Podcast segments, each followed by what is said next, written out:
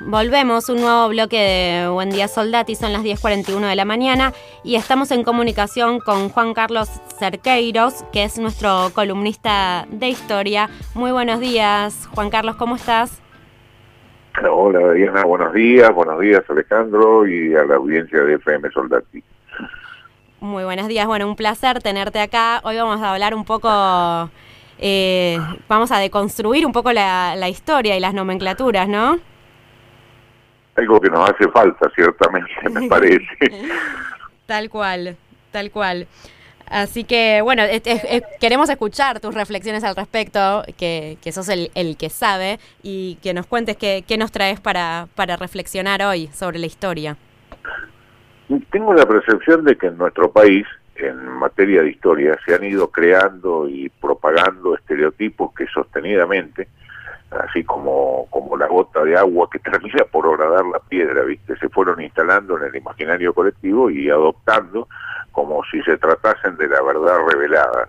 Entonces hemos, hemos ido adquiriendo de ese modo eh, clichés y convencimientos de cosas que son absolutamente erróneas, generalizaciones inadmisibles. Eh, por ejemplo, eh, por citarte algunos nada más, eh, los unitarios eran, entre comillas, traidores, mientras que los federales eran también, entre comillas, patriotas. Eh, Rosa fue un tirano, Sarmiento fue un vendepatria. Fuimos a la guerra contra el Paraguay en la que exterminamos a un pueblo hermano para que el imperialismo inglés se apropiase del algodón paraguayo. Los conservadores eran oligarcas, corruptos y fraudulentos, mientras que los radicales eran honestos, democráticos y nacionalistas. A Irigoyen lo derrocó un golpe militar. La historia argentina viene dada por la línea Mayo, Caseros, Libertadora. La historia nacional y popular pasa exclusivamente por la línea Rosas, Irigoyen, Perón. Roca fue un genocida de pueblos originarios y una larguísima lista de sí. Exactamente, sí. Y, o sea, porque vos tenés un análisis eh, sobre esto que, que, yo lo, leí y es como como planteas no ver todo. primero, igual me, da curiosidad, ¿no? Porque esta, estas etiquetas que ponemos, en realidad las ponemos nosotros contando, no sé si es la historia oficial, es nuestra mirada también que tratamos de, decir, digo, porque para muchos, eh, no sé, eh, no, sé si la historia oficial está tan de nuestro lado, quisiera decir, ¿no? Em, pero sí que vivimos aplicando esas etiquetas que, que, vos planteás. Y lo que vos decís es que no es todo tan así. Claro, Diana, el, tema es que eh, ya eh, hace décadas eh, que no existe eso que hemos ido llamando historia oficial. Claro. Al principio sí, cuando nuestro, o sea, nosotros pertenecemos a una nación, eh, digámoslo de este modo, aluvional, o sea, creada a partir de la inmigración, de todo tipo, pelo y señal, ¿no? Acá hemos cobijado eh, personas de, de, todo el mundo, procedentes de todo el mundo. Eh, en un momento dado eh, se hizo necesario hacer conocer lo que en aquel tiempo se entendía como historia del país a toda esa masa famélica que, que venía a construirlo este, y que eh, necesitaban imprescindiblemente conocer al menos en sus generalidades. Obviamente esa historia se construyó en base a los paradigmas, eh, valores, percepciones e ideas eh, que regían en aquel momento. El tema es que esa historia se convirtió en oficial y durante muchas décadas eh, se la fue imponiendo eh, como, como si se tratase realmente de una verdad revelada. Claro. Posteriormente vino el, vino el revisionismo a partir de los años 30, este, fundamentalmente, y de y también con, con, con varios matices, ¿no?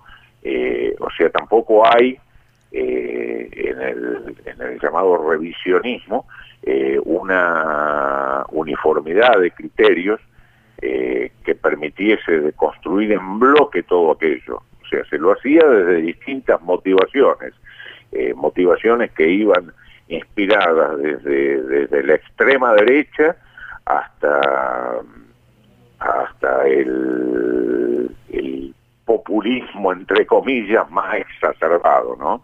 Sí. Este, entonces, eh, como, como siempre que tenés eh, polos opuestos, eh, uno termina dándose cuenta de que te mienten, te mienten todos, ¿no? Eh, por H o por B te mienten todos y, la verdad que es la que uno busca eh, desde la honestidad intelectual es la que termina sin, sin poder despejarse. Vos decías hace un rato es la es la historia que uno palpa y es, perfecto, eso es precisamente lo que hay que hacer. El tema es que hay que hacerlo, pero desde, desde la apropiación cabal de, los documentos, ¿no? de la realidad de los hechos, de, las circunstancias de los personajes y situándolo en ese, en ese tiempo y sobre todo eh, sin pretender en modo alguno asimilarlo a la actualidad ni eh, buscando réditos políticos. O sea, ese es, ese es el tema. Eh, lo cual es muy difícil, porque la historia es esencialmente eh, la política del pasado. O sea, no, no, no hay otra cosa. Todo lo que hacemos a diario es por lo que estás haciendo vos en este momento en la radio, vos y los compañeros, es política. Claro, sí, tal cual. Em, Todo lo que hacemos es política. Entonces, la historia es eminentemente una construcción política.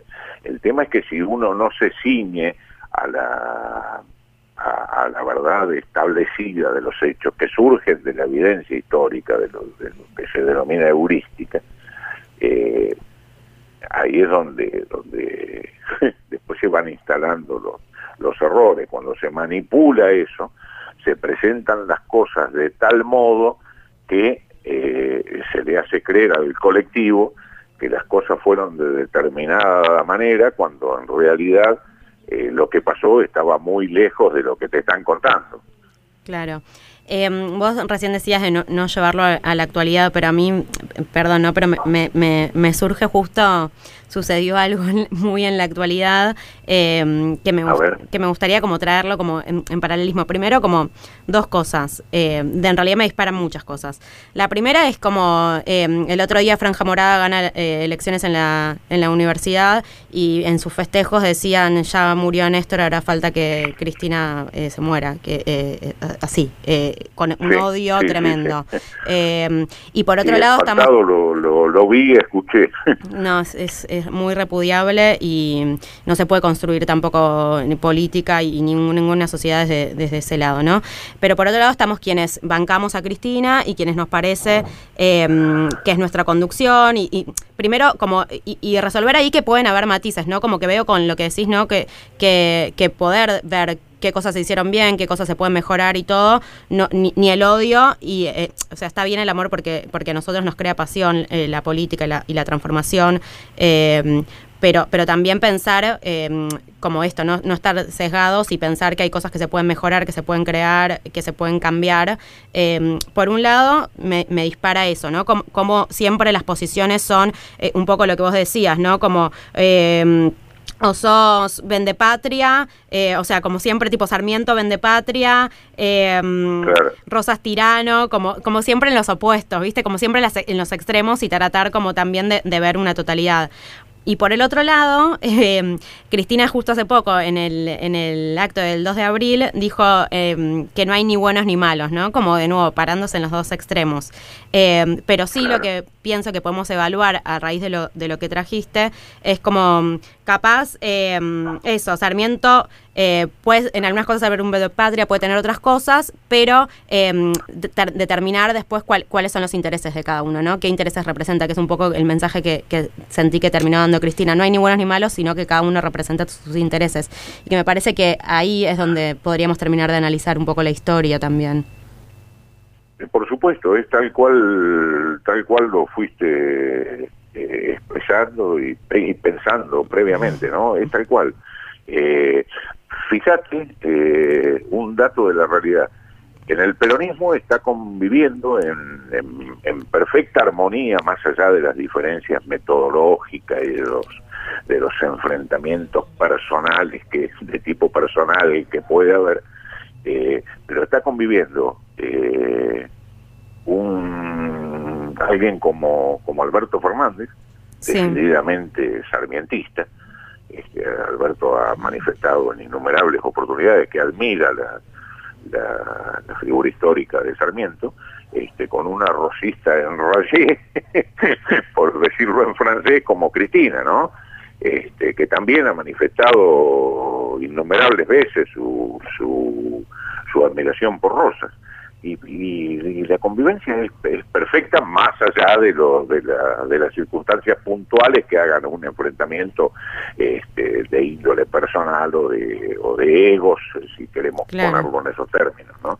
Pero, pero sí, lo de lo de Franca Morada es, eh, además de deleznable, repudiable, condenable y espantable, es digno de es digno de analizarse, porque si no estaríamos haciendo, eh, estaríamos escondiendo la cabeza, viste, como como hace el avestruz. Y me parece interesante eh, la determinación real de, de, por qué sucede eso, ¿no? Claro que por otra parte ese es, ese es el objetivo de la historia, eh, no tiene otro objetivo. A los que nos gusta la historia, eh, vemos en ella un, un, ejercicio intelectual apasionante, ¿no es cierto? Pero, pero no a todo el mundo le tiene que gustar la historia. Sin embargo, sí todos deberíamos tener la obligación de conocerla, porque eh, nadie puede nadie puede saber a dónde se dirige si no sabe de dónde viene. Claro. Tal cual, tal cual, me parece súper importante eso, que decís. Y, sí, em, y tenemos a Ale del otro lado que también te, quiere hacer una consulta. ¿Cómo no? Juan Carlos, ¿cómo estás? Eh, a ver, hay, algo que, usted planteaba que a mí me, me, llama la atención, que es el, asunto de las etiquetas con los que algunos, con los que algunos eh, sujetos históricos o personajes históricos terminan siendo registrados o reflejados, ¿no? Pero pasa un poco también que esas etiquetas son derivadas de quienes tienen la posibilidad de opinar. ¿Y qué queda como testigo de la historia? Es decir, durante muchos años el testimonio de algo era una publicación en prensa, digamos, cuando la prensa era el medio más predominante, ¿no? Entonces queda testimonio de que tal sujeto era con tales características, autoritario, democrático, populista, porque el registro que existía, quienes tenían la posibilidad de opinar o quienes tenían la posibilidad de actuar, lo atestiguan así. Y en la medida en que la construcción del imaginario, en el imaginario colectivo de esa persona, se da a partir de ese registro. Y es lo que se toma como verdad. Entonces, ¿cómo distinguir entre esa verdad histórica y ese retrato de verdad o esa opinión convertida en noticia, convertida a su vez en registro y en testimonio histórico. Porque siempre estamos en una trampa. Lo que conocemos de muchos de aquellos fueron lo que alguien más dijo sobre ellos. Alguien que opinó, que tiene una opinión formada, una posición tomada, etc. Entonces eso termina construyendo a imagen de algunos intereses eh, las ideas de los otros. Por ejemplo, yendo a la actualidad, usted le pregunta a alguien, eh, yo soy venezolano, a alguien quién es Chávez y hay dos grandes bloques de opinión, ¿no? Alguien que lo considera un tirano, un sátrapa y otros que lo consideran un sujeto, factor de cambio, con voluntad de transformación y entregado a los intereses del pueblo. Porque también hubo dos construcciones, más allá del ejercicio de la política, hubo dos construcciones o dos grandes construcciones de ese sujeto. Un poco eso era la reflexión y, un poco escuchar su opinión sobre cómo se construyen esos testigos. Bueno, mira, pusiste, pusiste el dedo exactamente en la llaga, este, donde más duele. Eh, ¿Por qué ocurre eso? Ocurre precisamente por el por el desinterés, porque no se, no se ha, eh, no se ha eh, puesto el acento en, en hacer que, que, el pueblo, así en abstracto, se interiorice por su, por su historia. Se ha buscado siempre imponer un relato. Eh, si vos eh, analizás fríamente, sin, sin preconceptos, nuestra historia, vas a comprobar que eh, siempre la elaboración de un relato histórico respondió a determinados intereses y a, determinados egos, ¿no? nunca se persiguió eh, la búsqueda de la verdad, de la verdad relativa de cada uno, ¿no? A eso me refiero, que es lo que en esencia debería ser. O sea, lo ideal, el ideal que jamás se alcanza sería que eh, cada uno, a partir de la adquisición cabal, formal de los hechos, eh, se forme su, propio, su propia opinión, haga su propio análisis y, se pare eh, en una posición determinada, adoptando una visión determinada sobre eso y extrayendo sus propias conclusiones, es decir, elaborando sus propios raciocinios. Ahora, eso en la práctica no ocurre, por lo que señalaba vos, o sea, hay influencias externas que son las que las que llevan a, a la adopción de, de determinados paradigmas, ¿no? O sea, o el tirano, el vendepatria, este, la segunda tiranía, eh, como se como se llamó a, Perón desde, lo, desde los sectores eh, más notoriamente liberales entre comillas porque de liberales no tenían absolutamente nada en realidad eran eh, eran autoritarios eh, autoritario a las que un liberal en serio hubiera repudiado, pero, pero espantado, ¿no? Y bueno, este, eso ha hecho, te decía, eh, no hay otra, no hay otra manera de, arribar a una, a una verdad si no es la construcción propia. Eh, no hay. Y, y fundamentalmente eh, admitir cada uno de nosotros que cuando se nos impone eh, un relato histórico construido en base a determinados paradigmas, eh, lo que se está buscando detrás es o una cuestión de ego o una cuestión de intereses, generalmente lo segundo. Sí. ¿por, qué, ¿Por qué se enseña o se enseñó en nuestro país de determinada manera y bajo determinados paradigmas la historia? Bueno, porque era la, construcción del relato establecido allá por 1880. O sea, nosotros, en, si vos te pones a analizar eh, gestión presidencial por gestión presidencial, eh, vas a percibir claramente de que únicamente dos presidentes en toda nuestra historia se resistieron a la tentación de imponer un relato histórico. Uno fue Julio Roca y el otro fue Juan Domingo Perón. Fuera de eso, todos los demás, todos, cuando digo todos, quiero decir exactamente eso, todos cayeron en la tentación de imponer un relato determinado. Algunos lo hicieron eh, a, voz, en cuello, confesamente, sin, eh, sin procurar esconderlo en lo más mínimo. Eh, y otros desde la desde el apoyo a, sectores determinados que eh, decían representar su misma visión frente a la historia. Este, Roca, en cambio, eh, buscó, en, tiempos de Roca había dos interpretaciones de la historia, la que hizo Mitre y la que hizo Vicente Fidel López. Bueno, Roca hizo editar eh, por cuenta del Estado este, ambas historias y no se a ninguna, ¿no? o sea, no, no, no escribió ninguna, ni buscó imponer ninguna. Y Perón, bueno, recordemos aquella, aquella frase que yo creo que en, en, todo hogar argentino debe ser conocida, eh, demasiado problema tengo con los vivos para, para encima eh, ocuparme de los muertos, ¿no? que la pronunció Perón. Pero fuera de eso, todos buscaron imponer un relato histórico. Y ese es el problema que tenemos. Tal cual.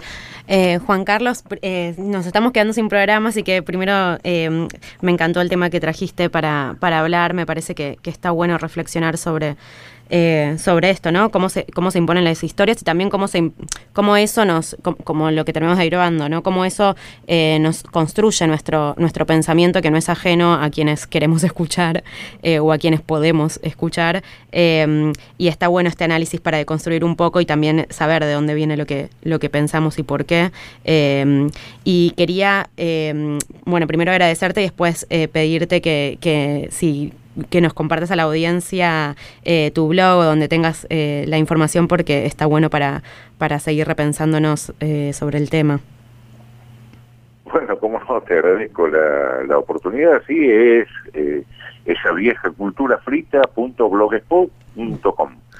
Absolutamente gratuito, ahí tienen todo lo que, lo que he escrito relación al tema y al tema específico de la historia y un montón de cosas más hasta, hasta psicóloga tenemos, así que este, bueno, los, los invito a todos a, visitarlo y a, y a suscribirse al mismo de modo absolutamente gratuito. Bueno, bueno, muchas gracias, un placer y eso. Y en eh, esa vieja cultura frita, la historia inventada por y para argentinos, es, es justamente sobre lo que, lo que escribiste que venimos a reflexionar, así que también les invito a los oyentes y las oyentas a que lo puedan leer y seguir reflexionando más allá de, en el programa. Bueno, Juan, Juan Carlos, un, gusto, muchísimas gracias, esperamos tenerte pronto también. No, al contrario, el, gusto es mío, un abrazo grande y fuerza y siempre adelante. Un abrazo, compañero.